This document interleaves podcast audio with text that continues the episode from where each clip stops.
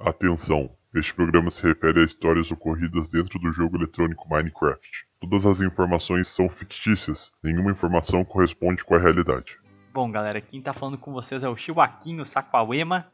E eu tô fazendo isso aqui antes de a gente começar o episódio, só para inteirar vocês. Esse episódio foi gravado antes de dar todo assim, esse embrulho, canal Cani e tudo mais. Então, é, talvez fique com alguns papos um pouco batido. Parece que a gente não vai falar da vaca fria, que foi a caída do canal, e a gente está retomando agora. E isso é porque a gente gravou esse episódio antes de tudo acontecer, tá bom? Então, antes de mais nada, gostaria de pedir a ajuda de vocês encarecidamente que divulguem para os seus amiguinhos, avaliem esse vídeo e deixem bastante comentários aí o programa tá bem legal, bem informativo, mas também precisamos de engajamento agora no começo do canal, precisamos da ajuda de todo mundo, tá bom?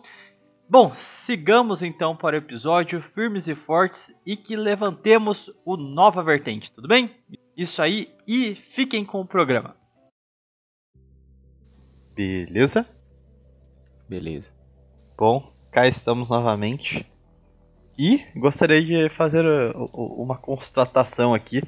Não sei se você também está acompanhando o, feed, o feedback do pessoal, mas particularmente meu hobby agora nas horas vagas é o Hernani agora no fim de no, no começo, ó, fim de ano, nesse começo de ano tá fazendo algumas postagens falando ah, o que, que vai ter, o que, que tá por vir, que ele tá voltando de férias, não sei o que. E o pessoal no, nos comentários da, da postagem na comunidade geralmente é, comenta lá o que, que eles estão gostando, o que, que eles hyparam, o que, que eles estão achando que pode mudar, essas coisas. E você já viu o, o feedback sobre o nosso programa pelo pessoal?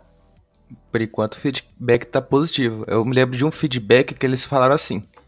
Por mim, a história dos Minecraft está muito bom, mas eu trocaria só o host, queria um host mais animado.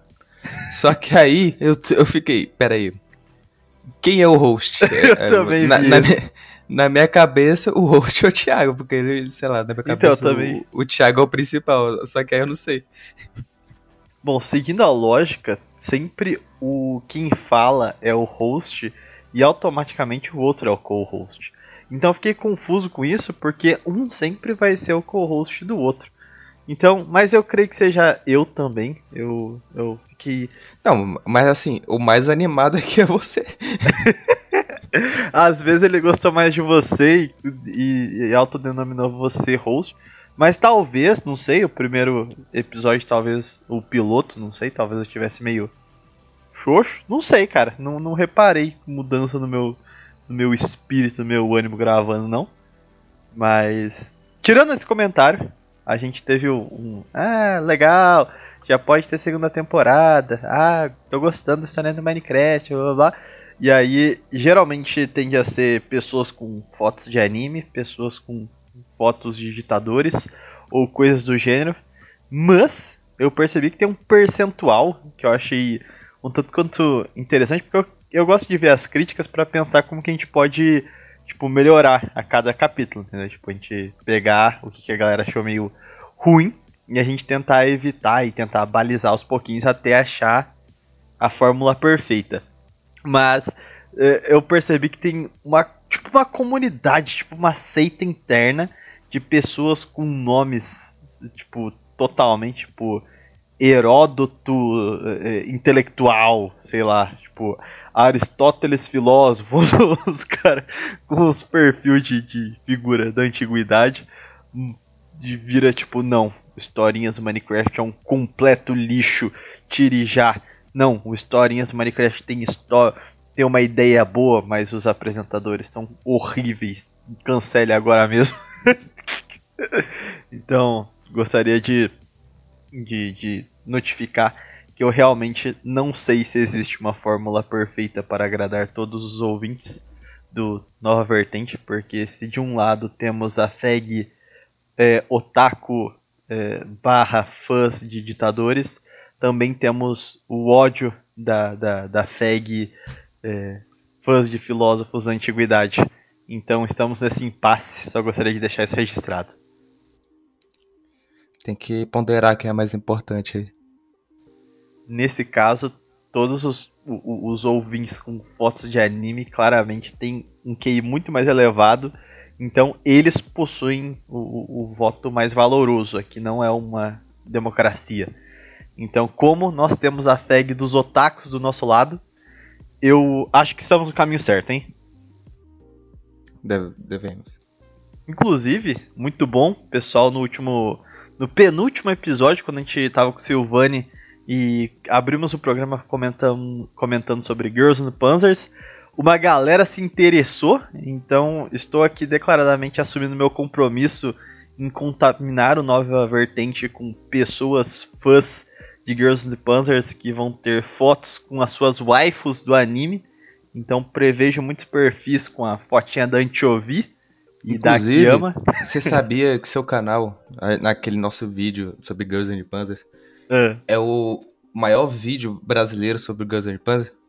Cara, tá aí o nosso pioneirismo, cara. A gente tava comentando lá no vídeo sobre o Ceará, a nossa originalidade, a nossa identidade vai ser literalmente virar uma menininha com um tanque. Tá aí, cara. Achamos nosso nicho. Completamente, cara. bom, hoje o tema é muito bom. Tentei criar um hype, não sei se funcionou porque ainda não viu o feedback da galera no episódio sobre o Ceará. Mas infelizmente no episódio de hoje a gente vai fugir da temática cearense, que foi um, uma edição especial, regionalismo.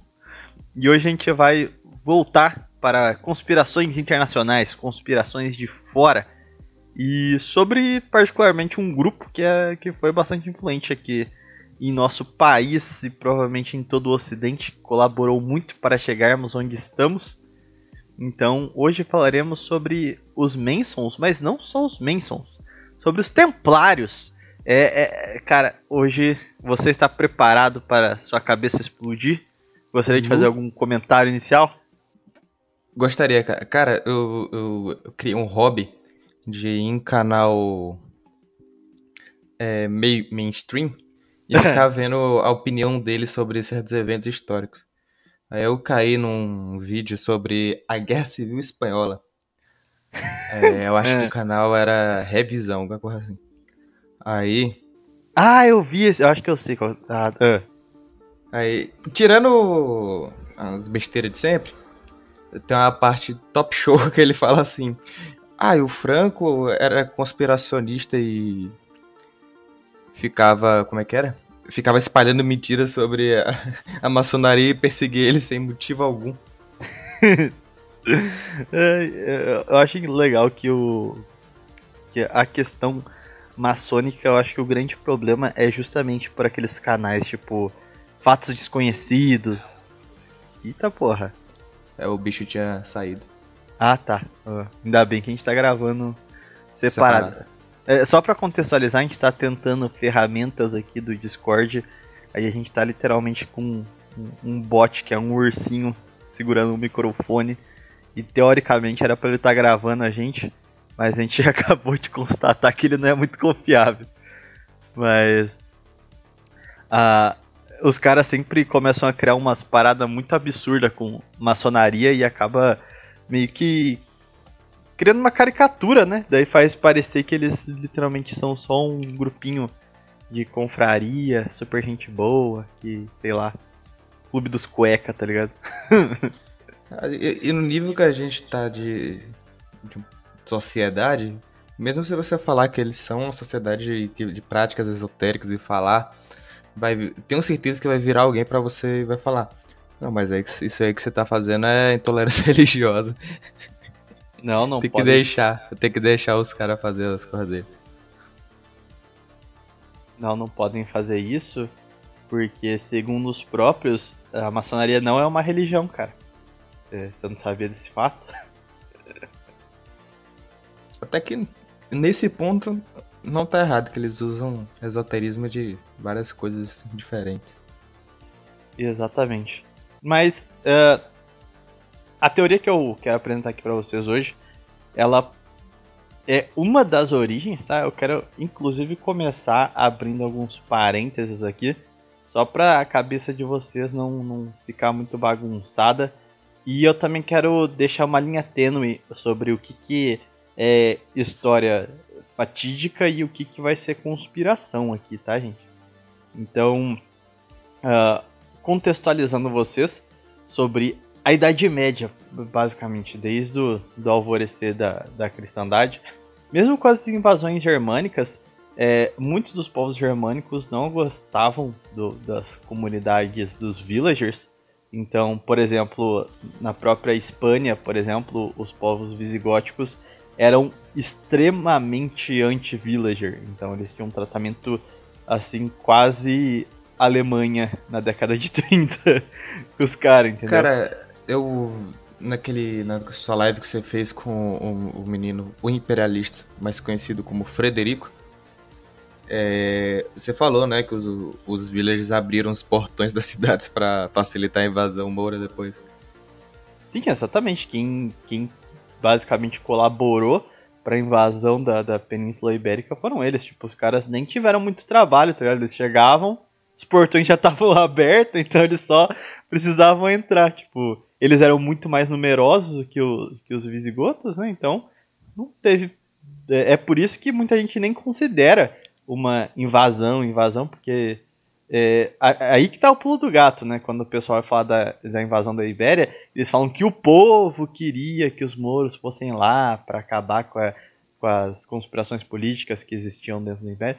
É, eu não diria o povo, mas de fato uh, o contexto de invasão fica meio meio estranho, justamente porque os villagers meio que chamavam eles e já deixavam tudo pronto para eles entrarem. Eles nem precisavam invadir de fato porque as portas da casa já estavam abertas.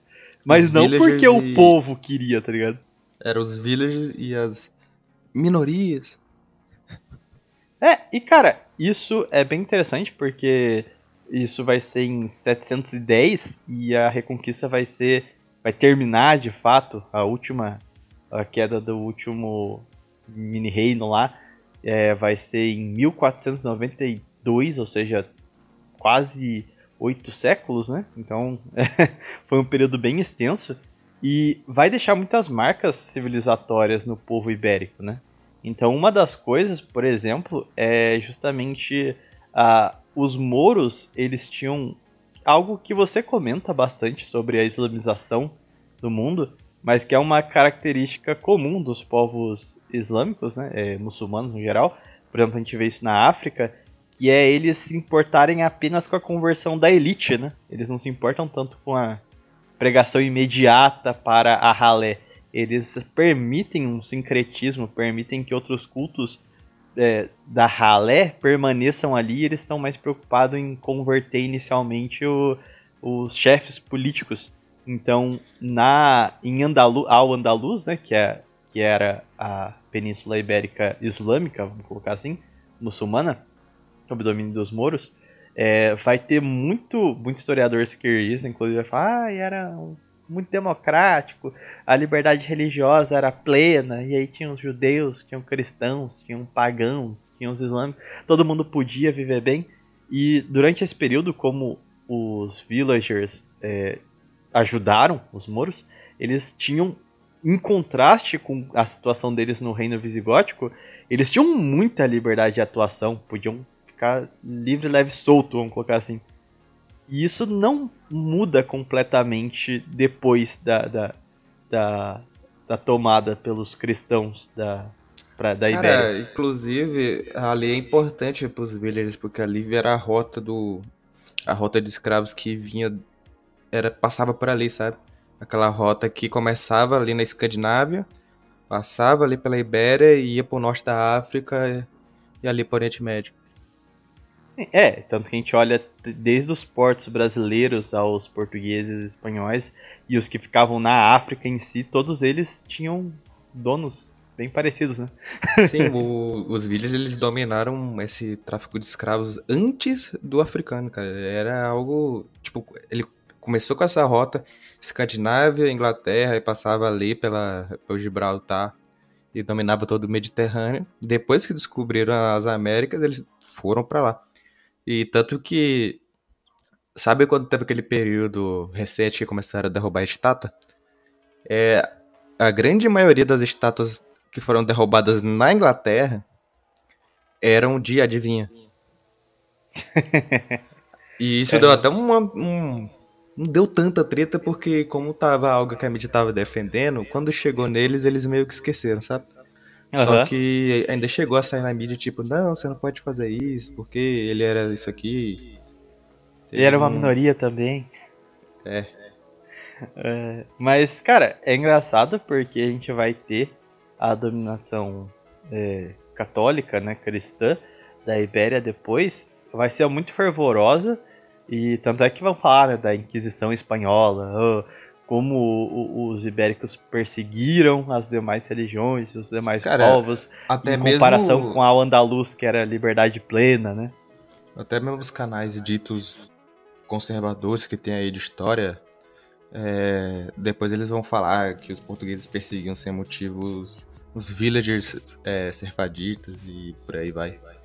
Sim, e inclusive é engraçado porque a gente vai ter, principalmente a gente aqui no Brasil vê muito isso, o, uma cacetada de cristãos novos, né? E é, assim, é óbvio que as autoridades responsáveis pela Espanha e Portugal sabiam que aquilo ali não tinha de cristão nada, sabe? Mas mesmo assim eles permitiam, porque era um traço meio cultural essa convivência com eles. E por toda a Europa eles sempre se mantiveram em guetos e, e regiões do gênero, justamente porque eles cumpriam alguma função é, é, útil, vamos colocar assim, tipo médico, comerciante de determinada questão, essas coisas assim. E como Portugal e a Espanha vão ter o seu apogeu, vão terminar de limpar a Península Ibérica já na modernidade, então vai ter aquela questão já dos estados nacionais, né?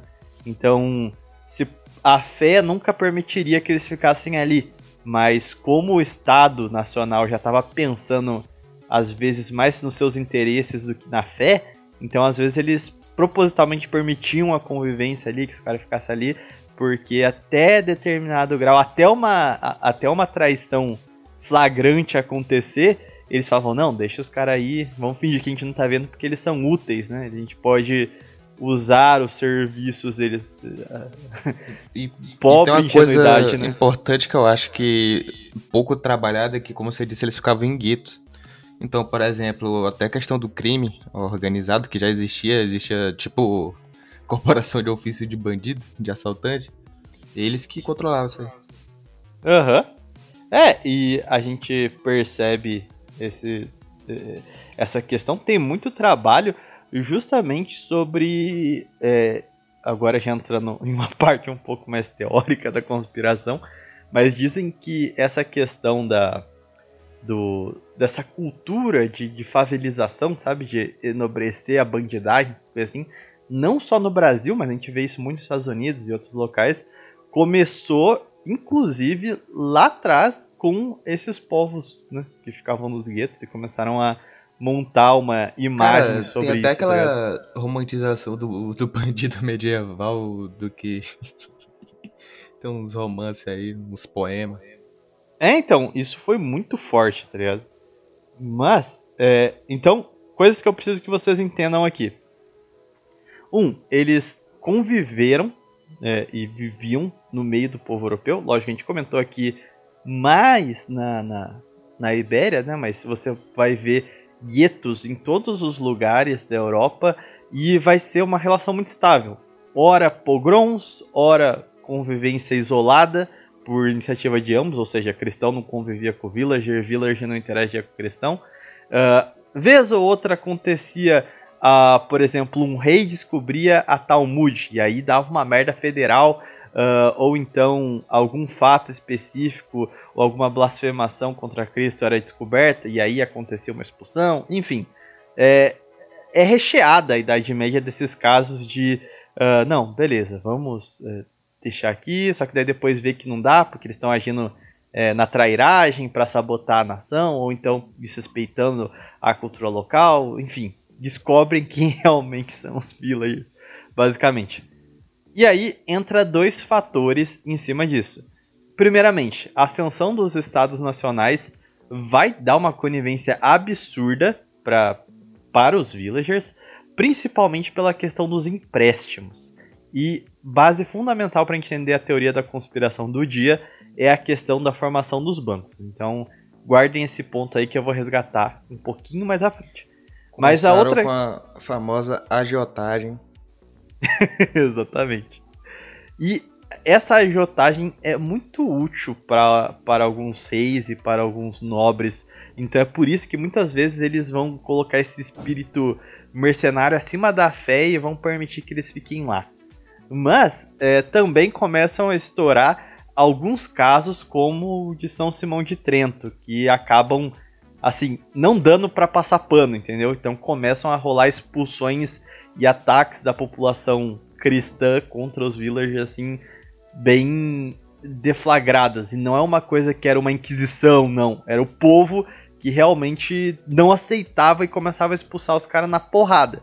Então a gente vai ver um monte de casos de libelo de sangue, né? Que são esses casos de, de sacrifício ritualístico, é, sacrifício geralmente, para não usar a palavra, é, sei lá, sacrifício de seres humanos em construção é, é, por parte de uma galera aí. E isso gerava muitos pogroms. A Rússia vai ter diversos ao longo da história dela, geralmente quase sempre esbarrando no que a mídia mainstream chama de mitos do sacrifício de crianças. Mas. Não... Bom, como nós estamos aqui falando do servidor Conspiracraft, podemos afirmar com toda certeza que é tudo mito, né? É tudo mentira, logicamente. São Simão de Trento é, aconteceu no servidor, ali no, na península ali do servidor. Exatamente. Mas qual que é o ponto?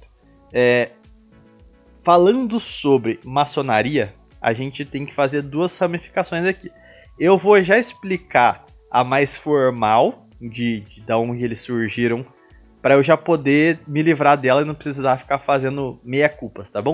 Então, a, o que é de verdade, sim, historicamente provado, é, é, é, é, factual e é também a explicação mais, vamos dizer assim, mainstream, de da onde a maçonaria surgiu, é das corporações de ofício. As corporações de ofício eram tipo sindicatos, muitas aspas aqui, na Idade Média, que era onde era o órgão responsável por formar o trabalhador, qualificar ele e colocar ele sobre um rígido uh, processo de qualificação. Então tem um tabelamento de preços dos produtos, a certificação de que você está autorizado a trabalhar naquela, naquela área, uma verificação da qualidade do seu produto, enfim, tinha uma rigidez com o trabalho e o trabalho era visto de outra forma. Então o trabalho não era essencialmente lucro, mas o trabalho devia expressar a através do seu trabalho você tinha que expressar a sua adoração a Deus.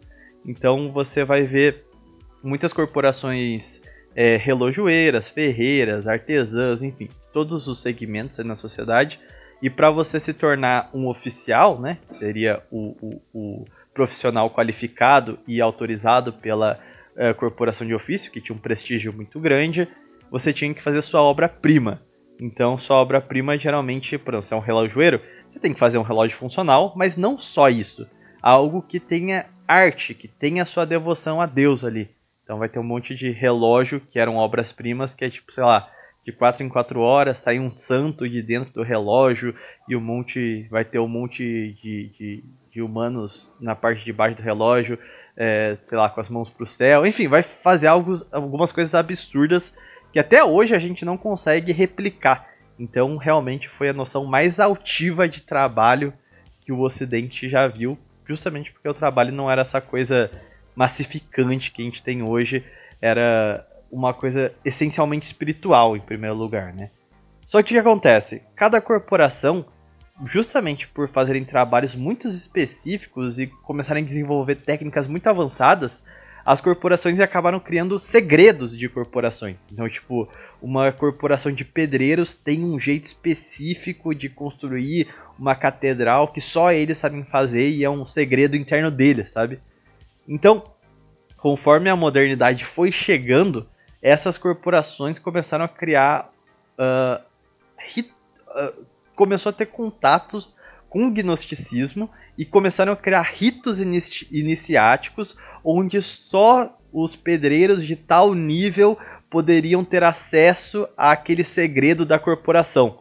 E é por isso que a maçonaria tem essa coisa do grão-mestre nível blá blá blá, entendeu? É, e é por isso que eles se dizem pedreiros, né? Então, porque vem dessas corporações de ofício. E muito ligado às corporações de pedreiros. Então, a, a formação formal, vamos colocar assim, da, da maçonaria, seria essa. É, Honório, até aqui, você gostaria de fazer alguns comentários? Top show. Agora eu sei da versão que você vai falar depois, eu só queria fazer uma pergunta. Quando é que você ficou sabendo, tipo, até pela mídia mainstream desse negócio de sociedade secreta e tal? Foi algum joguinho, algum filminho? O que, que foi? Cara, a gente comentou um pouco disso do piloto, mas foi quando eu tava vendo teorias da conspiração sendo ditas por canais evangélicos no YouTube. Cara, comigo foi com o famoso joguinho Assassin's Creed, que fala muito de Templário, Sociedade Secreta e essas paradinhas. Aham. Uhum. É que eu nunca fui muito de jogar, sabe? Tipo, e quando eu jogo é, é literalmente joguinho da Nintendo. Então estou perdendo credibilidade Famoso ao admitir isso, isso. Joguinho de sojado. então eu literalmente nunca joguei nada que tenha saído do PS2 pra frente.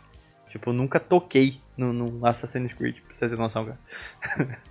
Mas é. eu sei que muita gente começou a ter contato com Templário, com maçom, essas porra, por causa de Assassin's Creed. Cara, porque Assassin's Creed é. A ba... Pelo menos antigamente, hoje em dia virou um, uma putaria completa. Mas antigamente eles trabalhavam certinho essas coisas. Aí, e puxando logo é, sardinha pro lado. Manson meio Mason, assim. Até porque a família Guillemot, é, que é dona da Ubisoft, ela é maçônica, assim.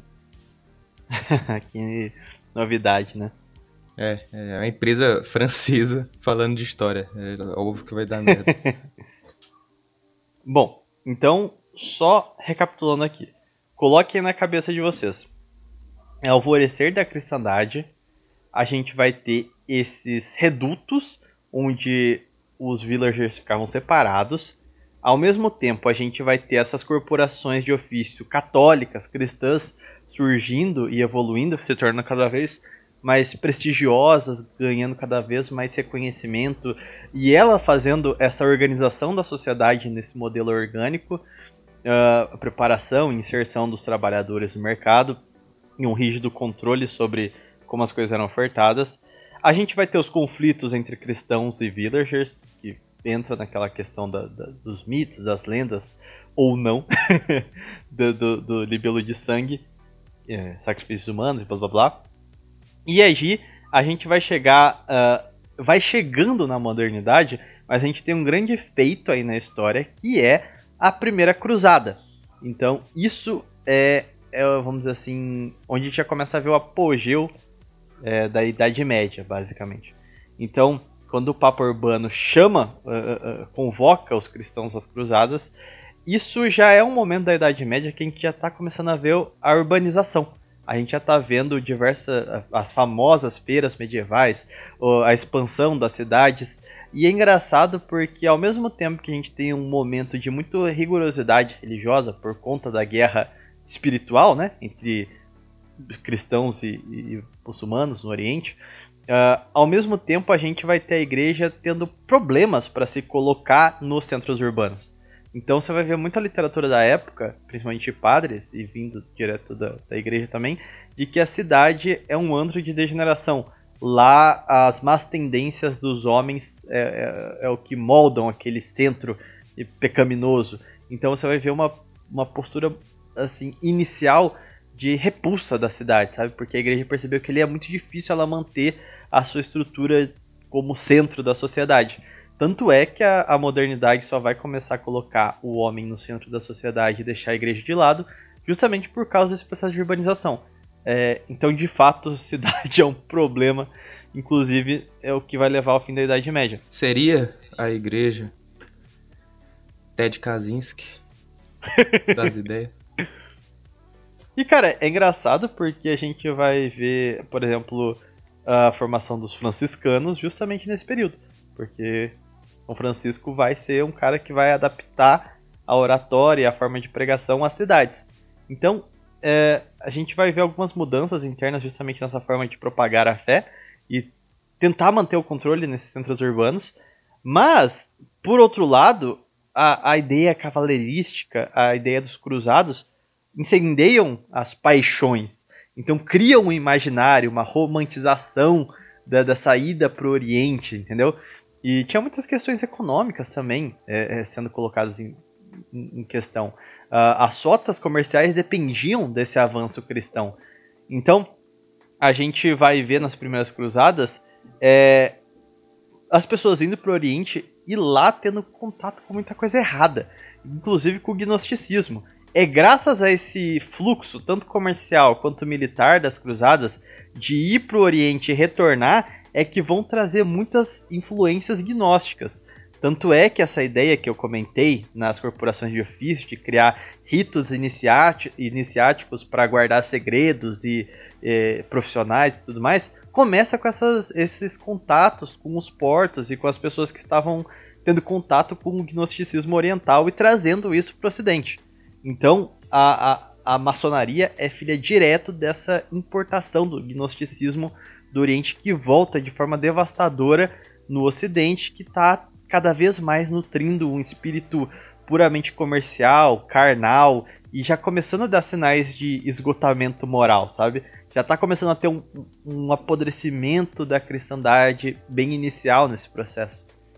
Uh, isso aqui tudo é fato verídico, ok?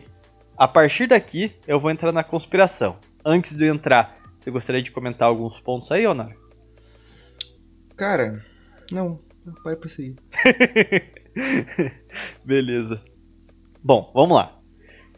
Segundo a, a, o que iremos trabalhar aqui, alguns cruzados, é, realmente é, homens em, em, em, posições de comando na, na, entre os cruzados, os templários, eles, descend, eles teriam descendido dos primeiros villagers que fugiram dos romanos na tomada de, Jer de Jerusalém no ano de 70, ou seja, no século I. Esses villagers teriam enterrado em pontos específicos é, para que os romanos não encontrassem tesouros e pergaminhos relacionados a, a conhecimento cabalístico é, no Templo de Salomão. Eles colocaram em posições específicas e catalogaram na esperança de que um dia eles fossem voltar para a Terra Prometida e reaver essas riquezas e esses pergaminhos.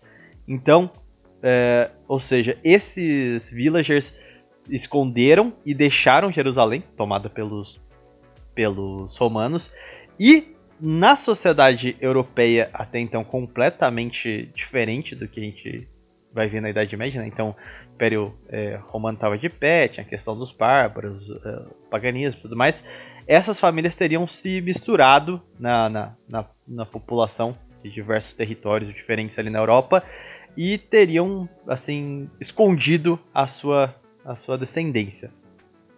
Então, os tesouros que eles enterraram estavam no Templo de Salomão, onde os, onde os templários iriam escavar, quando eles retomavam Jerusalém, eles iam escavar, aparentemente, segundo diz a conspiração, por nove anos e acabariam coletando esses pergaminhos com a retomada de Jerusalém por parte dos cruzados. Eles eh, pegariam e encheriam quatro baús com tesouros e os ditos pergaminhos. E quando o Balduíno II morre, que foi basicamente um dos maiores chefes militares ali na, na incursão do Oriente, tinha certo controle de fato sobre a Ordem dos Cruzados, porque assim, a gente romantiza acreditando que, ó, oh, eram homens puros, não sei o quê. Mas tinha muito mercenário ali no meio, porra. E não à toa que muitos deles que foram contaminados com o gnosticismo e é justamente essa influência dessa perversidade do Oriente que vai, inclusive, de fato respaldar as acusações de, de cultos pagãos e, e, e ocultistas dentro da ordem. Mas o fato é, quando Balduíno II morre, dois cavaleiros levam esses ditos baús cheios de tesouros e pergaminhos para a Europa. Uh, a, a ordem dos Templários, que era reconhecida pelo Papa Honório III, olha aí, Honório, é, tem, ele conversa Cara, com esses dois. Tem... Ah. A sorte é que teve três, porque o primeiro Papa Honório ele foi literalmente excomungado. Mo- momento.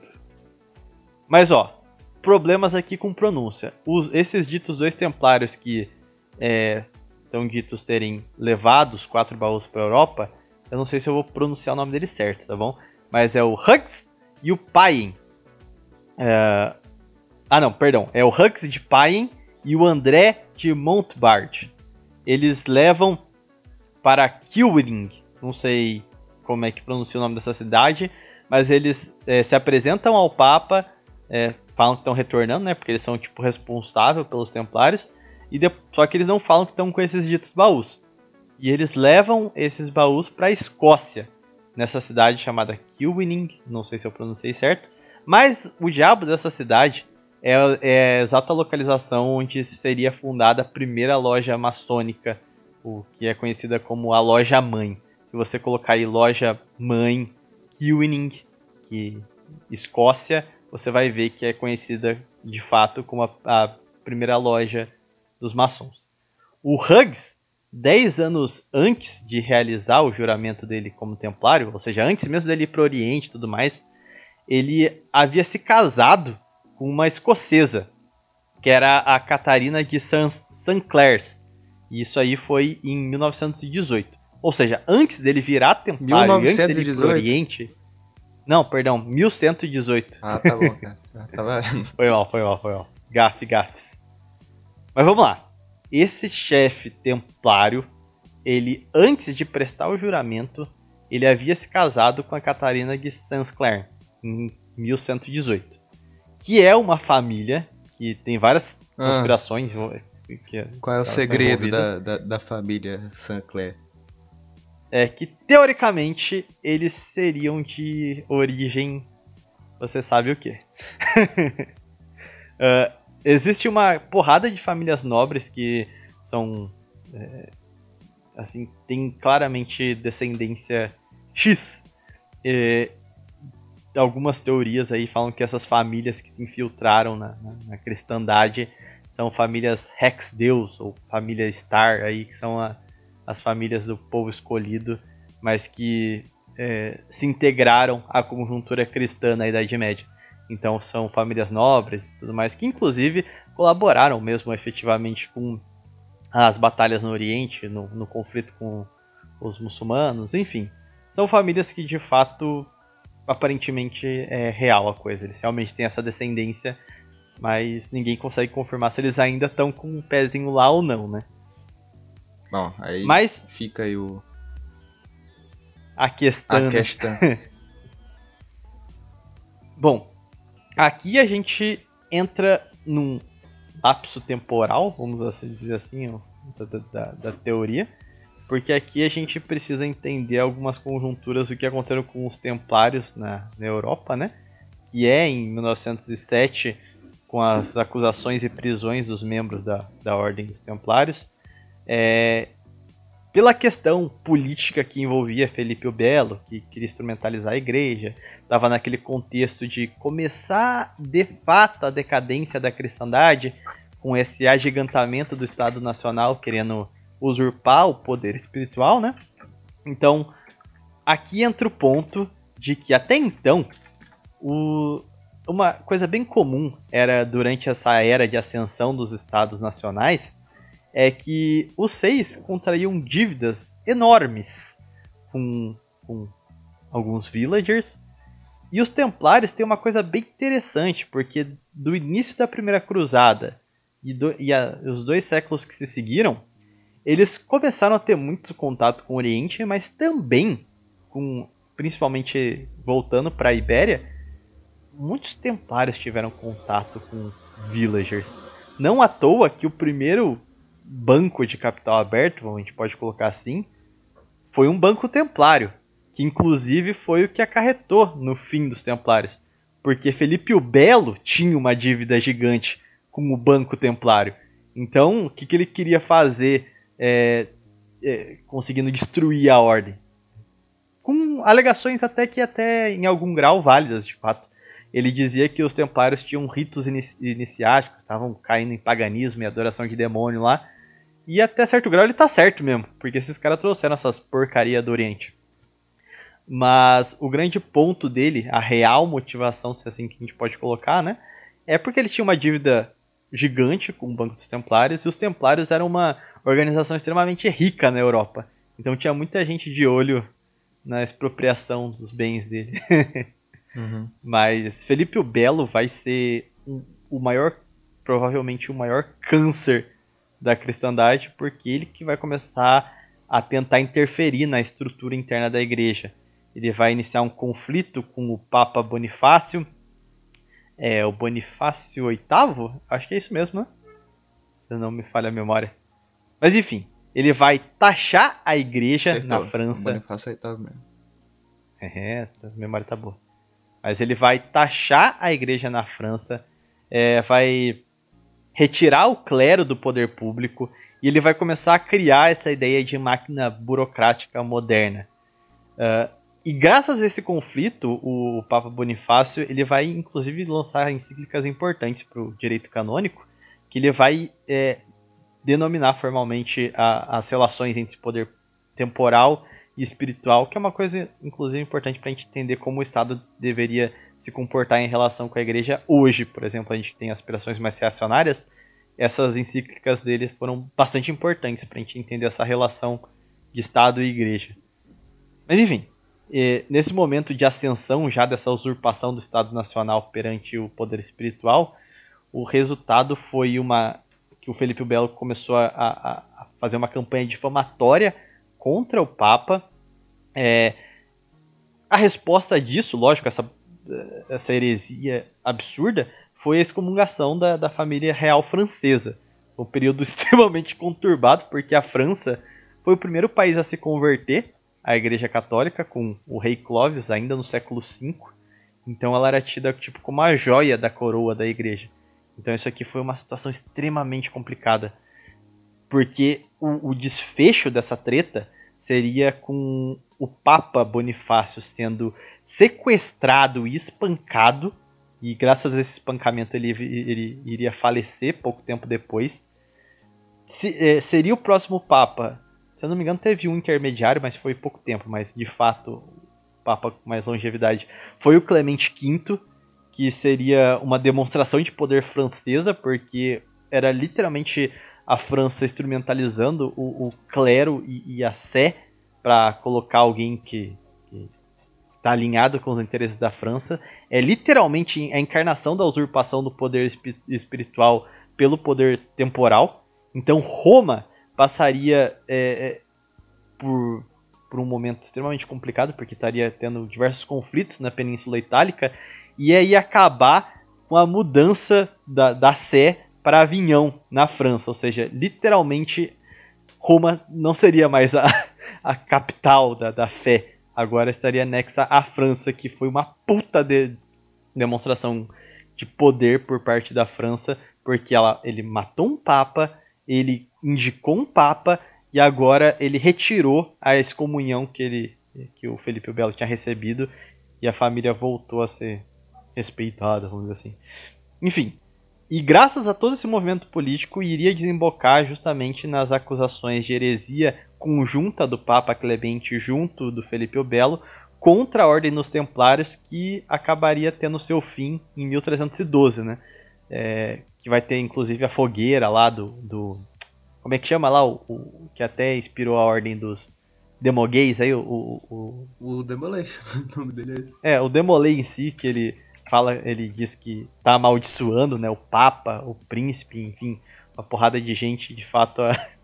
funcionou a maldição ali, mas nesse momento a gente já vê que internamente a Ordem dos Templários tinha um espírito bancário muito suspeito, que não era típico de povos cristãos. Aquelas práticas bancárias ali foram aprendidas em, outros lugar, em outro lugar, com outro povo e uma porrada de rito iniciático e ocultismo dentro da ordem. Então, assim, aquilo ali já tinha todas as faces da, da, da degeneração já. até aqui, quer, quer fazer uns comentários? Cara, vai prosseguindo aí que essa história é longa. Qual que é o grande ponto? E grande parte das riquezas dos bancos templários, quando ele acabou em 1312, antes de ter o confisco por parte da França, foi enviado assim muita grana para a família dos Sinclairs. Do Sinclair, eu não, eu, desculpa, eu não, eu, minha pronúncia é uma bosta dessa família. Mas enfim, foi mandado toneladas de dinheiro lá para a Escócia. Em 1330 é, foi construído o castelo de Roslin e os quatro baús que estavam lá em Killing, Kil, Kilwin, não sei como é que fala já dessa cidade, foi transferida os quatro baús que os caras trouxeram lá do templo, lá, da, lá de Jerusalém, que era, tinha os pergaminhos, as riquezas lá, ele foi transferido para o, para o castelo de Roslin, onde a família dos Sinclairns viviam. Então, é, a família vai dar início à construção da capela Roslin em 1446 e toda a estrutura dessa capela ficava é, perto do castelo vai ter, vai ser copiando o templo de Herodes, que é basicamente o segundo templo para os judeus, né? que vai ter o templo de Salomão, depois ele vai se reerguer como o templo de Herodes e aí também vai cair o segundo templo, mas isso aí é para outro tema. Mas enfim, tem uma simbologia muito forte para os villagers, é, os dois templos, entendeu? Tanto que tem a teoria que vai vir um terceiro templo, blá blá blá.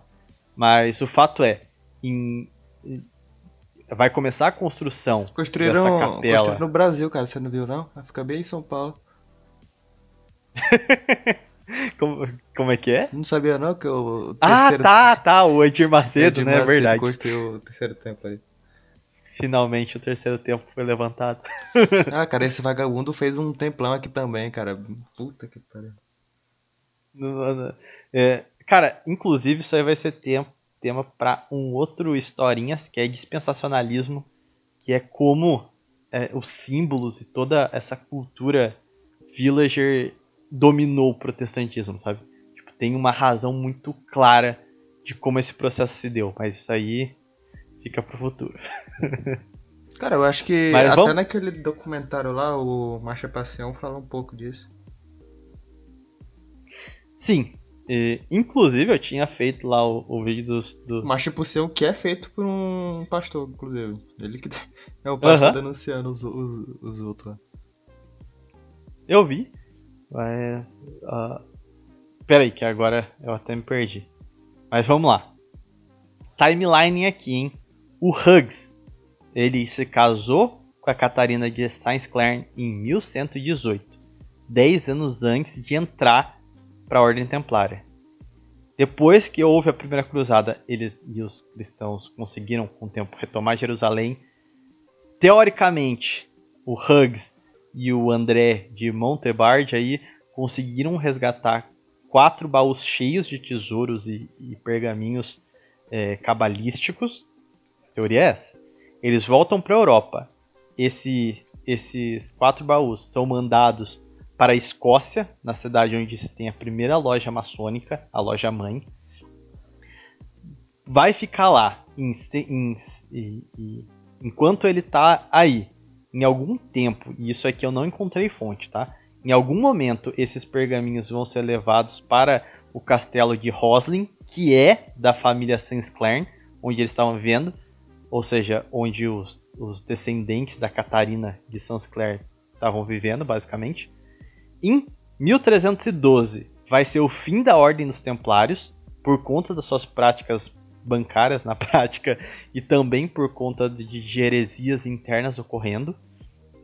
Em 1446 vai, ser começar, vai começar a ser construída uma capela em Roslin pela família Sansclair, a nobreza dessa família nobre. E essa capela vai estar copiando a estrutura do templo de Herodes, que é o templo de Salomão, da onde os baús haviam vindo. Nesse período em que está sendo construída, lembrando, os baús estão no castelo de Roslin.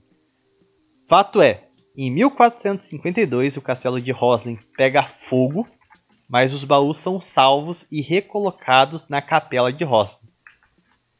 uma réplica das ruínas do Templo de Salomão é, foi construída e, dentro, e, e no local onde estava essa réplica das ruínas, ou seja, eles queriam construir exatamente o mesmo ambiente que aqueles templários em 1100 e alguma coisa acharam para guardar os baús nessa réplica das ruínas do Templo de Salomão. É, é, é, a simbologia disso, em teoria, seria o retorno dos tesouros ao templo, ou seja, o, o, o retorno à Terra Prometida. Doideira total. O abade Retorno francês. É, Tá bom. Já começa. Já começa a gnose. Beleza.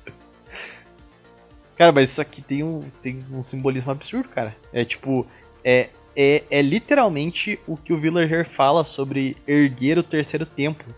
E tipo, o terceiro templo tá completamente envolvida com o- a, a, a ascensão da maçonaria. Então, tipo, é, é- é literalmente o ponto que liga as duas coisas, tá ligado? A, a, a maçonaria é só um, um filhote desse dessa cabal, dessa linha cabalística do, da galera, tá ligado? Bom, só pra fechar a gente começar a conjecturar aqui.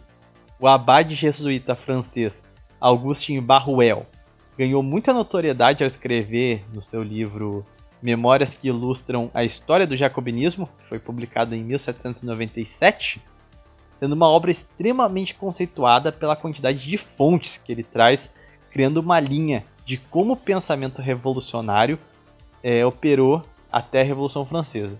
E tudo que ele coloca ali é justamente como a maçonaria ela advém do espírito bancário e cabalístico dos guetos que, vi- que viviam alguns villagers. E mais do que isso, ele também aponta justamente a, a, a dua- dualidade da maçonaria para legitimar a, a circulação daquele povo que até então era tido como um povo meio criminoso. Então você vai ter, com o fim da. Com, com a Revolução Francesa, essa galera vai começar a ganhar cidadania francesa, entendeu? Tipo, os bancos vão começar a poder operar na França e eles vão ganhar muita força. E, e a maçonaria, que foi quem gestou a Revolução Francesa, ela vai preservar todos os princípios cabalísticos que já existia desse povo anteriormente. Bom, é, é, a ideia central aqui é que os templários foram quem trouxeram do Oriente todo o arcabouço gnóstico cabalista, que seria o, o- a base para fundar as sociedades secretas, é, ou seja, propriamente a, ma a maçonaria, e segundo o abade Augustin Barruel, também os Illuminates. Eu particularmente não, não tenho muito contato sobre, não sei a fundo exatamente o que seria essa sociedade secreta dos Illuminates. É, porque É hoje já virou bosta, muito cara. meme, Cara, tá ligado? é, então, depois disso for- formaram um monte de, de outras comunidades, Rosa Cruz, é, aquela lá, como é o nome daquela do. Que tem até o, no livro lá do Conjectura Anticristã, como é o nome? Acho que é a própria, a própria Rosa Cruz mesmo. É, vão fundando outros depois, cara. Bom, basicamente então foi justamente essa, esse contato com o gnosticismo do Oriente e com esses pergaminhos que, de alto conhecimento cabalístico que se daria a base para se fundar a maçonaria, que seria o, o villagerismo Prugoin, que é, resultaria na guerra contra a igreja e a decadência das aristocracias até eles próprios poderem abolir as- a, a ideia de aristocracia, né? Bom, diante do apresentado, simbologia, eh, as questões totalmente biluteteia, parece algo verídico para você? Cara, ou essa parte aí é total verídica, cara. Mas você acredita, tipo, no, que, que a capela de Roslin representa mesmo o terceiro templo, ou seja, a Não, maçonaria? Que Seria o terceiro representa templo? o terceiro templo, a capela de, de Roslin? Ah, É, é pra que tem eles, eles podem ter usado na época pra simbologia, mas não é como se depois que fosse destruído eles não fossem só fazer outras e acabou. Que a ideia deles é ficar replicando até um dia fazer um, um de verdade. Mas, tipo, você acredita que de fato a maçonaria surgiu por causa do conteúdo daqueles baús que, que os templários. A própria questão das famílias Rex-Deus, né? Não, aí de, eu já acho que villagers, não necessariamente tenha surgido só desse evento. Eu acho que já era algo que ia acontecer por influência do, dos villagers em vários outros locais. Ali pode ter sido o ponto que formalizaram, mas antes de ter um período pré-formalização já. É, na minha, na minha visão, é, para mim, esse lado da maçonaria foi mais um contato mais aristocrático, né, na alta sociedade. Mas eu acho que foi um processo que aconteceu ao mesmo tempo na, nas corporações de ofício com a ralé, né? Que é aquela, aquilo que a gente falou lá no começo, dos segredos de, de ofício e que esse comércio mundialmente conectado começou a trazer esses, esses essas ideias ritualísticas e gnósticas para a população comum também que fundaram essa essa ideia de confraria. É, uma confraria que vai trazer um conhecimento, que vai libertar eles. É, tudo esse. O de sempre. É, eu, aparentemente a, a gnose oriental veio com uma dupla dupla facetada, né? Tipo, uma atuando na alta sociedade com as famílias nobres que já queriam se livrar da igreja nem foi o caso do Felipe Belo, ele não estava conectado com isso, mas a nobreza escocesa, por exemplo, já está se esquivando já do poder espiritual, ao mesmo tempo que o proletariado lá embaixo também estava organizando a, a, heresias através desses segredos de, de ofício e começaram a criar essa ideia ritualística, né? Mas, a, a, por exemplo, a questão dos baús mesmo, essa coisa muito formal. Você acredita que, que foi Cara, real mesmo? Olha, o baú podia ter, até ter coisa, mas não é como se os villagers não carregassem com ele um monte de informação cabalista.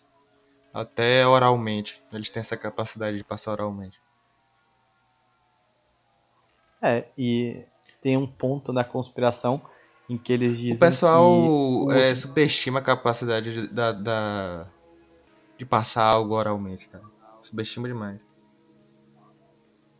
É, hoje não existe mais, então o pessoal só esquece que essa forma de transmissão. Cara, no, no período que o cristianismo foi proibido no Japão, os caras decoraram a Bíblia inteira na cabeça e passavam oralmente. E quando liberaram, o pessoal só escreveu. Eles já sabiam decorado a Bíblia na cabeça. Você acha que os villagers não sabiam decorado esses um monte de coisa cabalista também, não? Uhum. É, e tipo, tem entra numa outra incógnita é que se o diabo dos baús aí existem, tem alguma coisa em especial, porque você acha que, que tipo, o, o, os villagers passariam esse conhecimento pro, pro tipo, para os membros do Templário, para organizar lá os bancos deles e os rituais internos? Sei lá, eu não sei se ele, ele ensinaria isso pro Eu cara, acho que tá certo sim. Não precisa ser necessariamente tudo. Dei só o que para eles for conveniente. É, é, realmente. Porque é engraçado, porque depois quando os templários são expulsos, né, é o decreto da ordem, quem aceitou eles foi quem? Foi quem? Foi quem? Foi nosso menino português nosso querido. É, naquela altura era o que? Reino das Astúrias? Era... Não, era não, Reino Portugal era... já. Ah, é verdade, já é, foi o primeiro estado a ser proclamado, é verdade, tá certo. Mas, tipo, é, e os caras tiveram muito, muito contato com sefarditas lá na, na Cara, Europa, tipo... o, de todas as famílias villages que ficaram fortes, as que ficaram por mais tempo e continuam até hoje são os sefarditas. Que hoje a maioria acho que tá, em, tá na Ibéria ainda, mas a maioria tá em Nova York. É, inclusive, inclusive por nossa por culpa, né? por nosso dever. É, e lá em Nova York eles usam o rito lusitano. Né, até hoje. Aham. Uhum. Então, é, é, Aqui entra alguns pontos também que eu fico meio cabreiro. Independente dessa coisa do baú e tudo mais, o fato é que, na minha opinião, na minha, pelo que eu sei lá, consegui absorver aqui, peneirando o que, que parece fanfic o que parece real, é que de fato alguns templários nessa tinham poder ali, é capaz que alguns villagers realmente tenham conseguido, inclusive, participar da ordem através da. Escondendo a sua ancestralidade, né? Bem provavelmente isso aconteceu. Uh, mas o fato é que o, o, os que tinham desenvolvido essas questões bancárias talvez tenham propositalmente passado né, para a Ordem dos Templários, justamente sendo uma forma de corruptela da, da cristandade. E os Templários serviram em muitos locais, tipo como guarda pessoal, e especialmente em Portugal e na Espanha.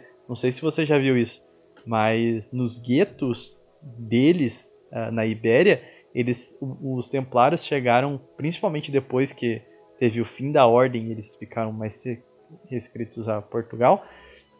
Eles realmente começaram a, a defender os guetos e as comunidades dos caras, sabe? Tipo, começaram a conviver muito particularmente ali um senso de irmandade. É, e é engraçado porque vai ser justamente essa ordem. Teriam os vai... templários criado a vigilância patrimonial.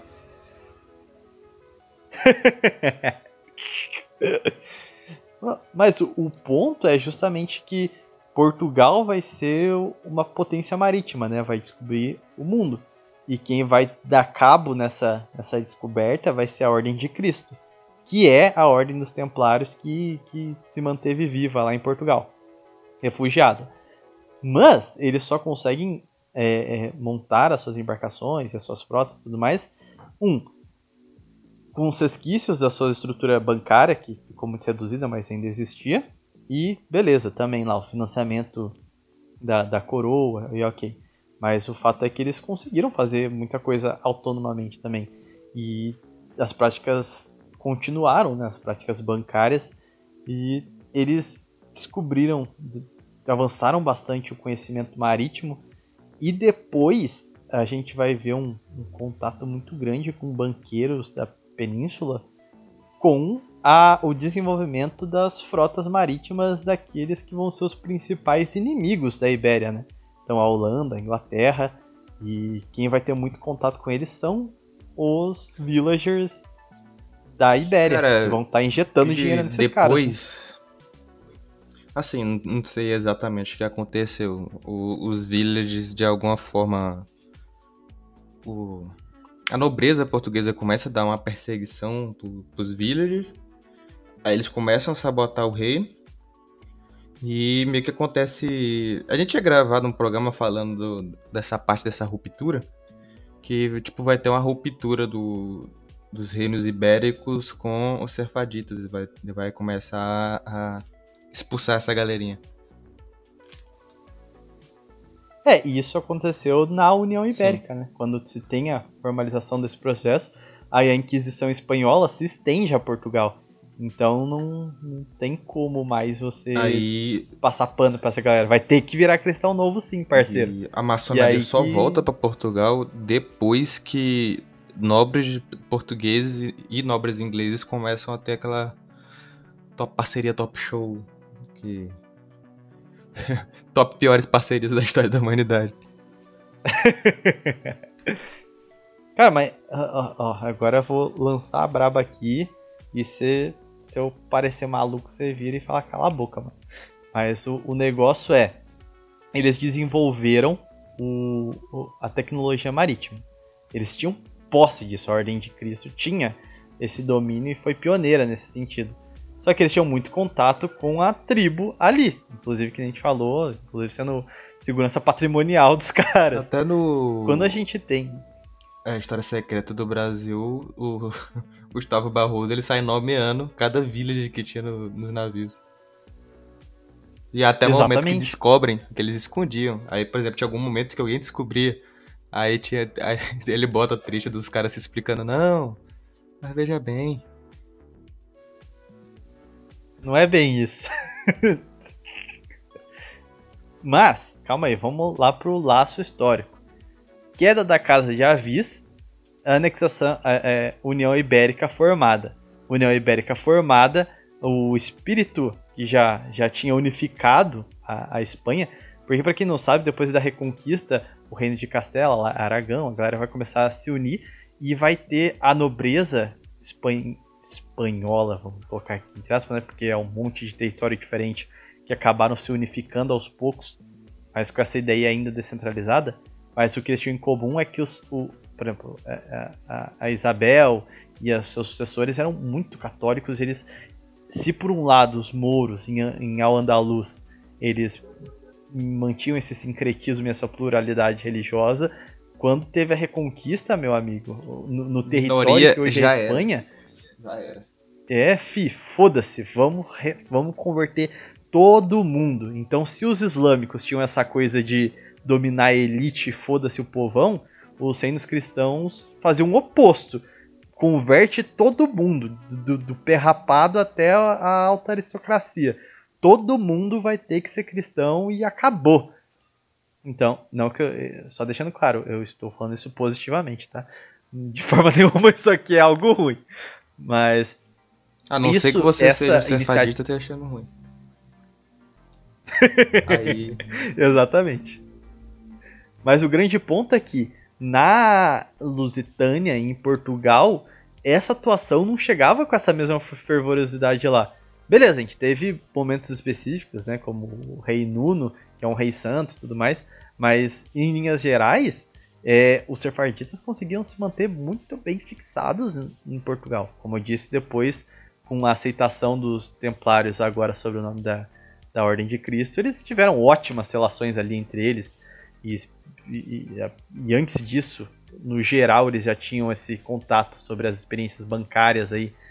E tudo indica que a parte cabalística interna dos templários também tinha uma forte inspiração nessa galera.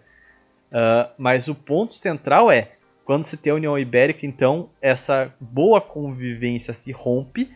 E aí a gente vai começar a ter a sabotagem da Ibéria, porque era o maior império da época, pô, descobriu o mundo, era uma potência. A minha teoria é que, porque o que, que desemboca a invasão do Nordeste brasileiro? É quando o rei Felipe II ele proíbe o villager, que até então era cristão novo, de usar o, o frete holandês para levar e buscar suas mercadorias do Brasil para Portugal. Eles estavam utilizando o frete da Holanda porque era mais barato e porque era desenvolvido por outro membro da tribo, né? Então eles têm essa coisa de se autoalimentar. O rei Felipe II falou: não, não vai fazer isso, você tem que usar os nossos mercadores. Isso aí você tá. Vale lembrar que a União Ibérica estava em guerra contra a Holanda. Então ele estava o villager ibérico estava literalmente financiando o inimigo. Então o rei Felipe II falou: olha, se aparecer algum navio holandês aí, mercador que seja, é, aí na costa, pode descer bala. E foi isso que nós brasileiros fizemos.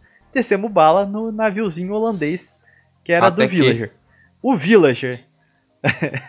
o Villager da União Ibérica, quando perdeu as mercadorias e viu essa ação do rei, falou que ia saber, agora acabou essa aceitação desceu-lhe moedinhas, desceu-lhe esmeraldas na Companhia das Índias Orientais, que era o banco de capital aberto da tribo que tinha sede na Holanda. A Holanda comprou, assim, modernizou totalmente suas e tropas. O primeiro mercado de. Varreu! Foi o primeiro, se não me engano, foi o primeiro. Primeira bolsa de valores também. Uma coisa assim. Cara, foi todas as bases para a economia moderna ali, tá ligado? Os caras já Tava. Porque, é, como. A... Ia ser 45, 45. A queda da civilização foi quando a Ibéria deixou de ser o centro do mundo, cara. Não tem discussão. Aí, também porque o calvinismo não só apoiava isso, por causa da teologia do. Meu nome? Prosperidade. Prosperidade? Por causa da teologia da prosperidade. Como eles eram literalmente Ai, ai. É, é aí que começa o tal do dispensacionalismo aí. Exatamente. Só para um contexto do que aconteceu nos países protestantes. Com a reforma, toda essa galera aí que antigamente tinha que viver em gueto e separado da sociedade, ganharam cidadania e posses, direito à posse, que é quando eles começam a fundar essas companhias de capital aberto que hoje nós chamamos de bancos. O, o sistema bancário internacional só existiu por culpa direta da reforma protestante. E a reforma protestante, voltando àquele conflito do Felipe o Belo e a ascensão dos Estados Nacionais, era uma resposta muito cômoda, tipo, juntando a fome com a, a, a vontade de comer, porque os Estados Nacionais falaram: peraí, peraí, peraí, peraí. Então a gente está vendo um fenômeno onde eu, o, o Estado da Escócia, posso fundar a minha própria igreja e falar foda-se para a igreja católica. Então, porra, perfeito. Agora eu posso varrer a influência do clero e da igreja sobre o meu país e eu faço o que eu quiser. Então é por isso que tem as contra. É, que são conhecidas né, como inquisições protestantes que começaram a é, é, queimar católico, é, fazer uma varrer a cultura e tudo mais. E ao mesmo tempo que eles faziam isso, tentando exterminar os vestígios da, da cultura e da fé católica, eles estavam abrindo espaço para essa galerinha dos bancos.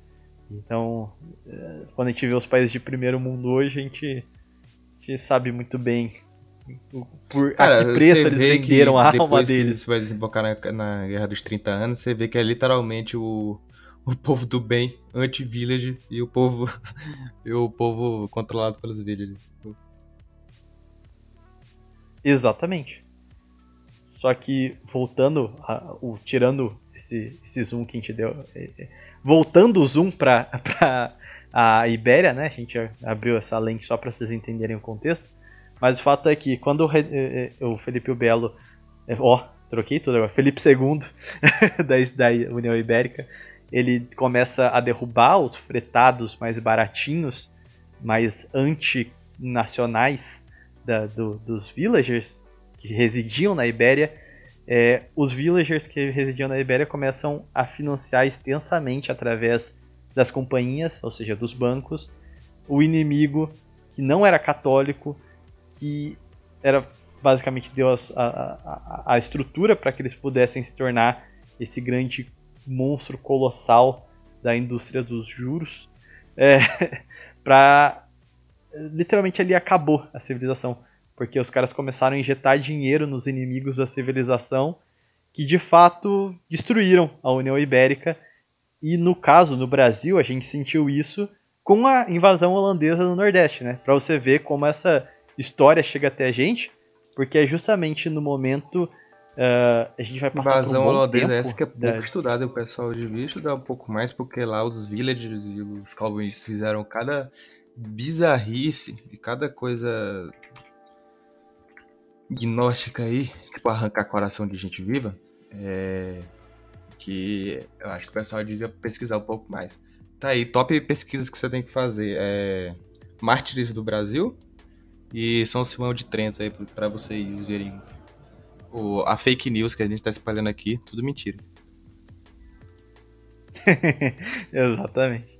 Mas, cara, é, essa invasão vai durar algumas décadas e vai desembocar com o povo, que vai ser a fundação do exército brasileiro, né?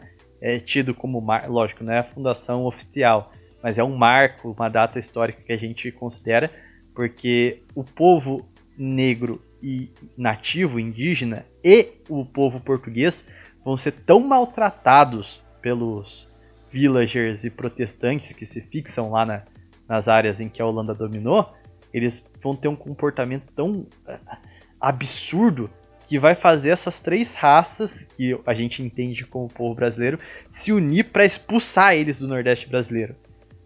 Facto aqui para você entender o que estava acontecendo as forças portuguesas não podiam vir ajudar a gente a expulsar os holandeses porque eles estavam em conflito interno para tentar separar Portugal da União Ibérica. E a União Ibérica estava ocupada e... fazendo guerra com a Europa inteira. Exatamente. Então a gente estava literalmente aqui sem nada. Então é por isso que a fundação do nosso exército, a gente que... vestiu as calças e se juntou para expulsar o villager. que meio que no final ninguém ganhou mas impediu que a Europa acabasse, cara. Porque se o. Se o pessoal lá ganhasse, meu filho, fudeu. É, foi. Assim, ninguém ganhou, mas foi de fato a derrocada da, do domínio ibérico Não, sobre pelo- o mundo. Né? ali- Infelizmente. Pelo menos impediu de que a Europa literalmente acabasse, cara. Porque aquele momento ali foi, porra. Porra. É, foi o, o- Não foi uma derrota total, né? Não foi igual 45, por exemplo, que os caras tomaram o poder sobre os livros de história, sobre a educação, sobre a academia, Não, sobre nos tudo, países tá deles eles fizeram isso. É, isso é de fato. Holanda, E Inglaterra, norte da Alemanha, é, Escandinávia. sim. Top pesquisa aí pra vocês Mas, estudarem. cara- É, Guerra dos 30 anos. A civilização acaba com o declínio da Ibéria, change my mind. E foda-se se você. Ah, é véia, Alemanha, Alemanha. Alemanha é minha, minha piroca, o boiola pagão. Foda-se a Alemanha. Sol Negro é minha giromba. Deixede navegadores portugueses, espanhóis, católicos, o resto é, é boiolagem. Mas o, o, o fato ali é que a gente tem a expulsão dos villagers que estavam na invasão, na- na- no domínio holandês do Nordeste brasileiro. E esses villagers que são expulsos por nós, a raça suprema do pardo, são se Nova fixam York. aonde? Aonde, menino Honório? Montam o Deep State, meu amigo. Graças a gente, essa galera não. Tem um- não- não- Lá em, lá em Nova York Tá tem um a gente. é, vilagerista que tem um, um nome do pessoal quase tudo em português, cara. Só a gente que foi expulso daqui. Cara, eu amo o Brasil, eu- cara, essa história é muito boa, cara. Porra, bicho. A gente, os caras que dominou a gente hoje literalmente tomaram uma surra do Pardinho no passado e por isso que eles estão no norte. Porque no sul tomaram Ah. porrada. Não Brabo demais. muito. No final deu tudo errado. Mas tá aí a lição a inspiração. Ganhamos a batalha, mas perdemos a guerra. é, não- não- foi foda. Mas pelo menos a gente tem um, um feito maneiro na conta, pelo menos. Não dá pra chamar o. Ah, Tá proibido chamar o Brasil de Bostil depois desse feito, cara. O mínimo de respeito Mas tem que ter. Uma eu, coisa eu sou maneira. defensor do Brasil ame ou deixo. Amo essa galera que leva, não ironicamente. Pra quem faz na piada, eu mesmo faço na piada é, a piada do Boa Steel. Mas pra quem faz não ironicamente na piada, eu desejo que vocês sejam todos expurgados e, e mandados pra. Pra puta que pariu. Bom, a, a- bom, só então passando pra cá, ah, quando, enquanto a gente tá aqui expulsando o villager, eh, agora vai vir a parte que talvez você discorde de mim, né? Daí você fica à vontade pra, pra, pra me xingar se for Tá. necessário. Mas enquanto a gente estava expulsando a praga daqui, na Ibéria estava tendo a- a independência portuguesa e vai ter a ascensão da família de Bragança. Família de Bragança é apoiada por nada mais, nada menos do que Inglaterra, que vai, com o êxito da sucessão, da secessão portuguesa, vai criar a- aquele laço de dependência que vai virando uma bola de neve gigantesca. O que eu sei que muita gente do nosso meio monarquista assim pode ficar bravo, mas cara, não sei. Cada quanto mais eu estudo a Cara, eu, eu fico meio que neutro nisso atrás aí, eu fico, com cara. questão óbvia. Portugal, para existir, é, precisava dessa aliança. Tipo, era isso ou não existir. Porra, mas aí É. a gente ia poder manter a Aí hispanidade. que é a outra questão. A gente poderia ter mantido a hispanidade. Mas já que tá feito, ah, já, já que já fizeram, foda-se, né? Eu, eu, É, eu tenho a mas- teoria de que a merda tá feita, prossegue. não, não, adia, não adianta, foi, não né? Não adianta, adianta não adianta chorar conjecturar. por leite derramado, filho. A merda tá feita, prossegue. Passa bola pra frente. Bom, antes de você pegar ódio e dizer que a família de Bragança é vendida para Não, o isso aí eu villager, também não acredito. é- não. Eu acho que é questão geopolítica. só eu, pra eu vocês não entenderem- daí. Só para vocês não entenderem mal, a família de Bragança tem os seus pontos baixíssimos, como Os baixíssimos, mas também altíssimos com Dom João VI. Dom João VI, a própria Princesa Isabel, aqui brasileira, fervorosamente católica, braba demais. Mas, enfim, é, vai ser muito mais instável. E mesmo durante os períodos de estabilidade, a, a dívida que foi se avolumando com a Inglaterra vai desembocar lá no século XX com o Tratado Cor-de-Rosa, que vai ser uma humilhação para Portugal, que vai desembocar na República Portuguesa, enfim, o resto da história você já sabe porque tá mais perto. Mas com profundidade. É mesmo, mesmo dentro dos é Braganças teve gente top top, cara. Teve o próprio Dom Miguel, que o pessoal da treta aí até hoje, mas o Dom Miguel era top show. Bases. Total. Mas bom. É... Esse sim era base. Esse sim era base. Do... Esse, esse o pessoal tem que admitir. Esse era base. E foi legal a geração dele, né? Foi um. É, na Ibéria como um todo, foi um grande momento da, do ressurgimento do tradicionalismo, né? Em Porto, em, na Espanha a gente estava tendo as guerras carlistas ao mesmo foi. período, né? Muito maneiro. Mas, como eu disse, o fato de não ter tido uma vitória ibérica no conflito contra os países protestantes, basicamente, é, gerou uma uma água morna, vamos dizer assim. Ficou aquela coisa de que a Ibéria ainda era católica, mas ela já estava sofrendo Cara, o, o mundo estava sofrendo. Na França, por exemplo, ela entrou do lado dos outros na, na, na Guerra dos 30 Anos. E a França, ela era comandada por um cardeal. É, teve muito teve conflito de interesse. completa nessa época. É a realpolitik de alguns governos nesse momento foi muito prejudicial, né? Tem, tem horas que eu defendo que você, é. um país, quando, tipo, a forma dele se sobressair sobre os outros, é, não dá. Tem que fazer certas alianças questionáveis.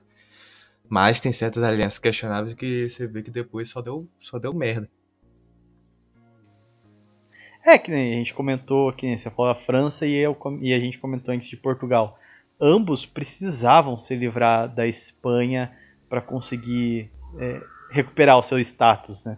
Tipo a França, é, uma, a, a, União Ibérica ameaçava seus interesses e Portugal precisava se suceder porque administrativamente o, o povo português se sentia desprestigiado com a União Ibérica, né? Eles viam uma centralidade em Madrid muito maior do que quando eles eram um país à parte. Então, para tanto a França quanto Portugal para recuperar uh, o seu destaque, assim, os seus interesses, eles fizeram uma cagada colossal que foi se sabotar a Espanha aqui. Tipo, eles acho que eles não sabiam a merda não, que eles estavam fazendo, mas não tinha como entende, saber. Entendeu? A, a, a, gente não tem como julgar a gente do passado que não, eles não sabiam o futuro. Não tinha como eles saber dessas coisas. Uhum. Bom, mas é inegável que como não teve um lado vitorioso de fato, ficou num banho-maria e meio que acabou que pô, a gente vai ter anos à frente a, a, a formalização do, do iluminismo, né? Começando com a Inglaterra, vai se extremar na França, mas ainda nesse período inicial do iluminismo já vai começar Cara, a infectar é... bastante o, a Ibéria, né? A gente vai ter Pombal. Eles tiveram um ambiente total favorável para eles, eles começaram dali que nasce tudo que é de errado, liberalismo, o, essas sociedades vão começar a tomar de conta lá, você vê, por exemplo, o, o pai do Darwin, o Charlie Darwin, era membro da sociedade secreta, da sociedade lunar, é, e é dela que nasce, inclusive, a tese do racialismo nasce dessa sociedade, sabia? E um monte de besteira vai começar a sair da Inglaterra e da Holanda e vão começar a espalhar. É, só tristeza depois disso. É, e vão começar, inclusive, a se misturar também na, na Alemanha, né? Em alguns territórios ali, muitas concepções Volkscht do pagan, tentativa de ressuscitar o paganismo germânico vai começar a ter cara, influências a, a inglesas. E, é uma questão à parte, cara. Porque ali ficou de fato quebrado. Você tinha um, regiões, cada região seguindo seu, suas próprias coisas. Então. Tudo depois do Sacro Império Romano é lixo. Ah, o, o, o próprio Sacro Império dele era porcaria, cara. É, no final da vida dele ele sofreu bastante, tadinho. Antes mesmo, Mas cara. A história dele é bonita, pelo menos. É, só porcaria, cara. Mas, só pra é, é, entender alguns pontos que vão desembocar aqui no Brasil também, graças a essa influência é, essencialmente maçônica mesmo, porque a gente vai ter a, so, diversas sociedades secretas se fixando também ainda na cristandade na, na Britânia, né, na, na Inglaterra. Uh, graças a isso, o, quando vem a reforma protestante, essas sociedades secretas vão já estar tá com um grau de organização bem satisfatória e a própria cobiça da família é, da nobreza em querer se sobrepor ao poder espiritual vai comprar a reforma e vai fundar uma igreja do Estado, né? Que é a igreja anglicana, que é justamente essa aspiração do poder é, é, temporal, o Estado moderno querendo se agigantar. também, cada um é... a própria igreja. Sim, não, isso aí acontece em diversos estados, mas só para dar timeline da Inglaterra, porque isso vai desembocar aqui. Porque quando eles fazem isso, graças a essa estrutura separada da Igreja Católica e agora o Estado já querendo se gigantar e tentando buscar novas formas de legitimidade, ele perde a, a, o princípio central do Estado, que é o poder vem de cima. Então vai começar a se racionalizar é, tentativas de justificar o poder, no que vai desembocar no iluminismo é, do Bacon, do John Locke, o contrato social, a ontologia liberal vai toda se desenvolver por conta de, desse da organização das sociedades secretas que vão Cara, propriamente dar força pro protestantismo lá. Tipo, Sim, eles vão só dando continuidade ao pensamento revolucionário lá. Só que o grande ponto é, com a, a, a, a, a secessão de Portugal da União Ibérica, Portugal vai começar a sofrer diferentes formas de influências das é, dessas heresias inglesas. Inclusive, a, os contatos comerciais, os portos, vão ser a porta de entrada para o gnosticismo em Portugal, que já tinha problemas sérios com a questão dos sefarditas, né, que já conviviam lá, já tinha os templários lá Portugal, também. então era um barril de pólvora ali. Tanto de Portugal quanto da Espanha, porque a administração local é, era algo muito mais complexo, era algo muito mais rudimentar na época, então ficou fácil para a maçonaria tomar de conta de praticamente todas as colônias. E você vê uma influência forte aqui no Brasil também, aqui foi só que nas colônias espanholas você tem algumas coisas bem mais bizarras, cara. É porque nas colônias espanholas mesmo as sociedades secretas foram impulsionadas pela Inglaterra, porque, porra, o que a Inglaterra sonhava mais do que esfacelar as Sim, colônias espanholas, tá porque, é, principalmente ali na. Você vê nos países da, da América Central, que muitos deles têm na própria bandeira símbolos maçônicos grandes desde a independência. E até porque eles tinham contato com os ingleses, porque ali a Inglaterra dominou várias ilhas ali. Você tinha um, você tinha ele que ficava em domínio, passava de um lado para cá, para cá, depois para o outro. É, acho que se, se, não me engano, Havana até já chegou a ser administrado por um pirata. É, não, você tinha uma putaria completa ali. Você tinha um, um bocado de